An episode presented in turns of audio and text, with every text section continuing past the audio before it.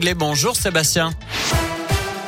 Salut Nico, salut à tous. À la une de l'actu, l'amélioration de la situation sanitaire en France. En tout cas, le président du conseil scientifique se dit assez optimiste hein, ce matin dans le journal Le Monde. D'après Jean-François Delfrécy, on n'aura plus besoin du pass sanitaire dans certains lieux à partir du 15 novembre.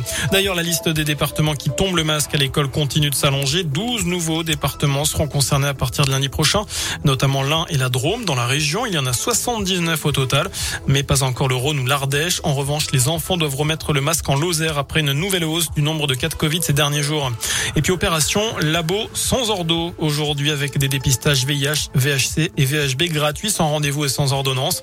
Une action en collaboration avec plus de 260 laboratoires d'analyse médicale répartis dans toute la région Auvergne-Rhône-Alpes.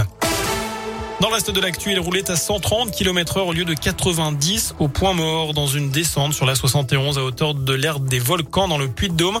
Un chauffeur routier a été intercepté mardi soir. D'après la montagne, il a expliqué aux militaires qu'il avait voulu doubler les autres poids lourds.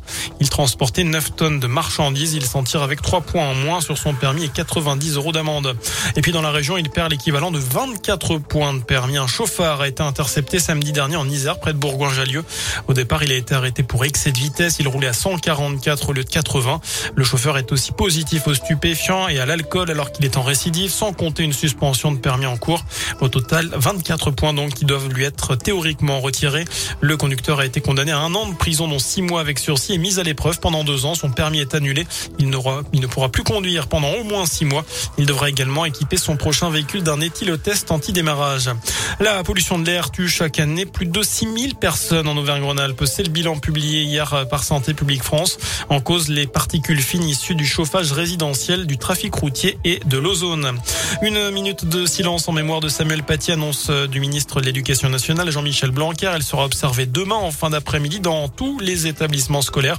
Un an après l'assassinat de ce prof d'histoire géo, euh, tué en pleine rue et en plein jour à la sortie de son collège de région parisienne pour avoir montré en classe des caricatures de Mahomet dans un cours sur la liberté d'expression. Notez que sa famille sera reçue samedi par Emmanuel Macron et Jean Castex. En sait plus sur l'attaque d'hier soir en Norvège. Un homme a tué cinq personnes avec un arc et des flèches près d'Oslo, la capitale. D'après la police locale, le suspect serait un Danois de 37 ans. Il serait converti à l'islam et soupçonné de radicalisation. La piste de l'attentat terroriste est privilégiée à ce stade. Enfin, c'est désormais officiel. Le parcours du Tour de France est désormais connu.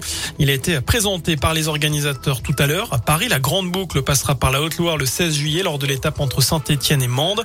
Le Tour qui partira de Copenhague le 2 juillet.